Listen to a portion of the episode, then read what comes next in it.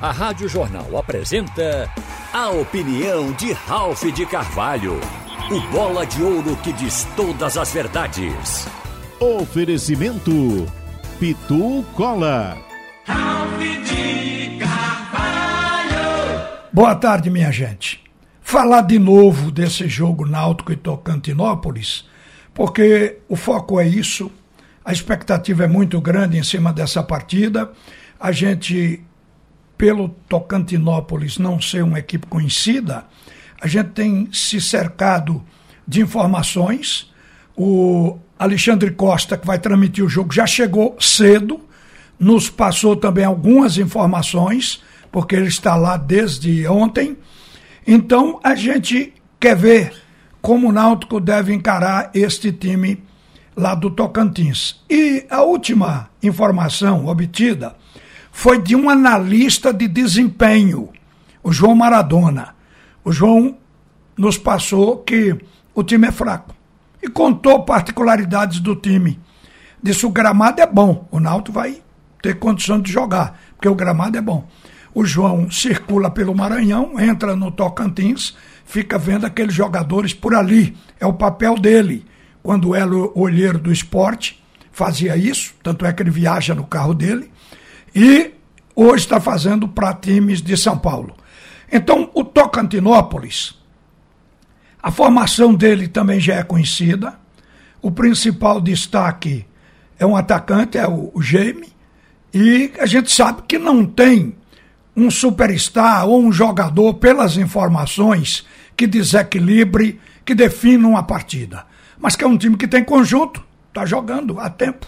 Então, isso o torna um adversário para ser considerado. Todo adversário, principalmente, quando ele não é conhecido, ele tem que ser considerado. O time não pode abrir a guarda.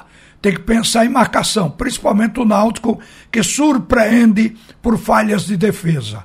Mas, às vezes, as pessoas se, é, é, se recusam a acreditar que ainda possa se fazer conjectura para o Tocantinópolis endurecer. No futebol tem zebra, então todo cuidado é pouco. Só se ganha um jogo depois que o árbitro apita o fim da partida. Mas o Náutico, para mim, gente, é o time para ganhar o jogo com o pé nas costas. Reparem bem, Lucas Perry, jogador que chegou aí na defesa do Náutico, no gol do Náutico e teve uma aprovação da primeira partida. É indiscutível. Hereda, Hereda é um jogador de qualidade. A gente fica questionando Hereda na marcação. É o ponto fraco dele. Mas acho que quando você tem que usar o lateral, que tem potencial de quebrar a última linha do adversário, e Hereda tem, mais do que os pontas que o Náutico tem jogado, então você tem que botar cobertura para ele. Hereda treinou ontem. A dúvida é se ele jogaria, porque ele saiu sem condições do jogo contra o CSA. Mas se ele não entrar, tem Tássio Tássio é quem está fazendo sombra para que o Hereda se esforce e melhore o seu desempenho. O Tássio é um bom lateral. Então vai analisando o Náutico aí comigo. Camutanga, de todos os zagueiros, Camutanga não é um craque, é um bom jogador. Então, o Camutanga é o melhor zagueiro que o Náutico tem. E aí o outro vai ser Rafael Ribeiro ou Carlão, porque o João Paulo está no departamento médico que seria a dupla com Camutanga. Mas eu acho que Carlão seria a melhor pedida. Carlão, desses zagueiros, é o que, que melhor sai jogando. Observem isso, quando o Carlão jogar, ele pode errar numa marcação, mas quando ele está com a posse de bola, dificilmente ele entrega o ouro ao bandido. Ele sai com segurança. Ele já faz isso desde o sub-20. O Rafael Ribeiro não sei por que o Náutico está com essa insistência, está numa fase para ir para o banco. Diz que o banco ajuda, é didático. E botar o Carlão, pelo menos enquanto, enquanto o João Paulo não sai do DM. Mas que entre com Carlão ou com Rafael Ribeiro, formando dupla com Camutanga, o Náutico tem o meio-campo para ajudar a proteger a defesa. O completa a defesa com Júnior Tavares. E o meio-campo a dúvida, Javan ou Richard Franco? Haldane e Jean Carlos. Olha que meio campo.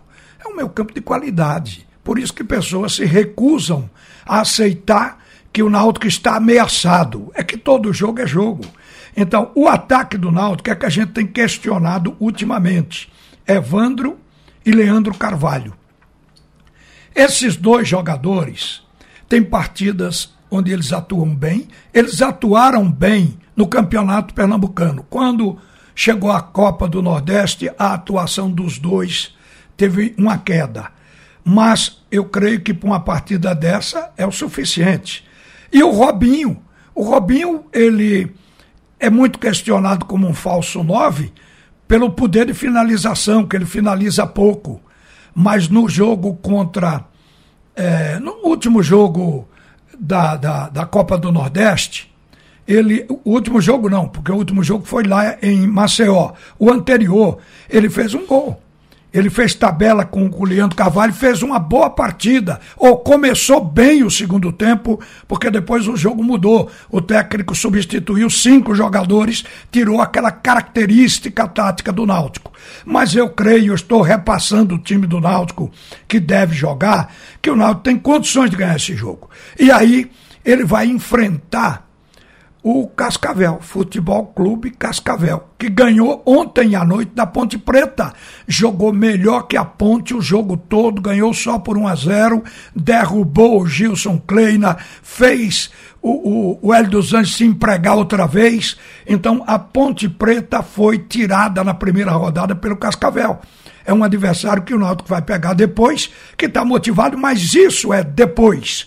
A grande a grande partida para nós é a de hoje à noite. O Náutico vai certamente lutar com esse adversário, de olho exatamente em se reabilitar, em mudar o conceito que o time está tendo ultimamente depois da saída de Hélio dos Anjos e certamente começar a colocar dinheiro no cofre do clube, porque ganhou 620, vai ganhar 650, se passar pelo próximo 1 milhão e 900 se passar 3 milhões. Quer dizer, se o Náutico jogar quatro etapas, eu estou repetindo isso, ele vai ganhar 6 milhões e 270, porque é por dinheiro que se joga a Copa do Brasil. E eu quero terminar aqui dizendo que o esporte que vai jogar contra o Botafogo na quinta-feira, o esporte que vai jogar contra o, o Altos do Piauí no dia 2 e depois joga de novo pela Copa do Nordeste,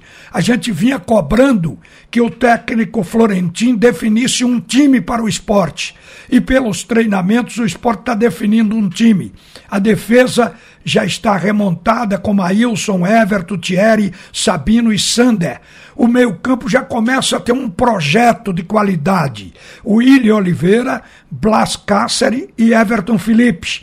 E ele ainda tem o Pedro Narese, que também pode fazer alternância ali com o Cáceres, e tem o Alanzinho, que não sei por que razão o treinador declarou que não gostou do futebol de Alanzinho. Alanzinho jogou uma boa partida, foi sacado e daí por diante ninguém falou mais no nome dele. É um jogador com possibilidade de melhorar esse meio-campo. Seria um substituto para o Everton Felipe. O ataque a gente fica colocando como uma expectativa, mas a tendência é melhorar. O Jaderson, o Rodrigão como titular da camisa 9 e Luciano Juba. Aqui o esporte precisa de fato investir. A gente sabe que a direção já está no mercado para conseguir dois pontas.